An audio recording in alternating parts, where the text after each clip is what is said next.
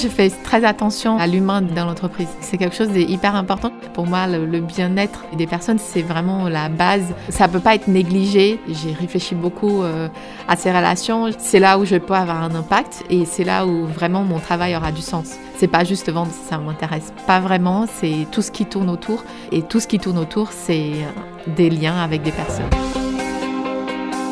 On essaye vraiment de rendre euh, nos collaborateurs autonomes. On essaye de les dire, voilà, si vous avez des idées, si vous avez des choses à nous faire remonter, dites-nous. C'est une relation plutôt ouverte.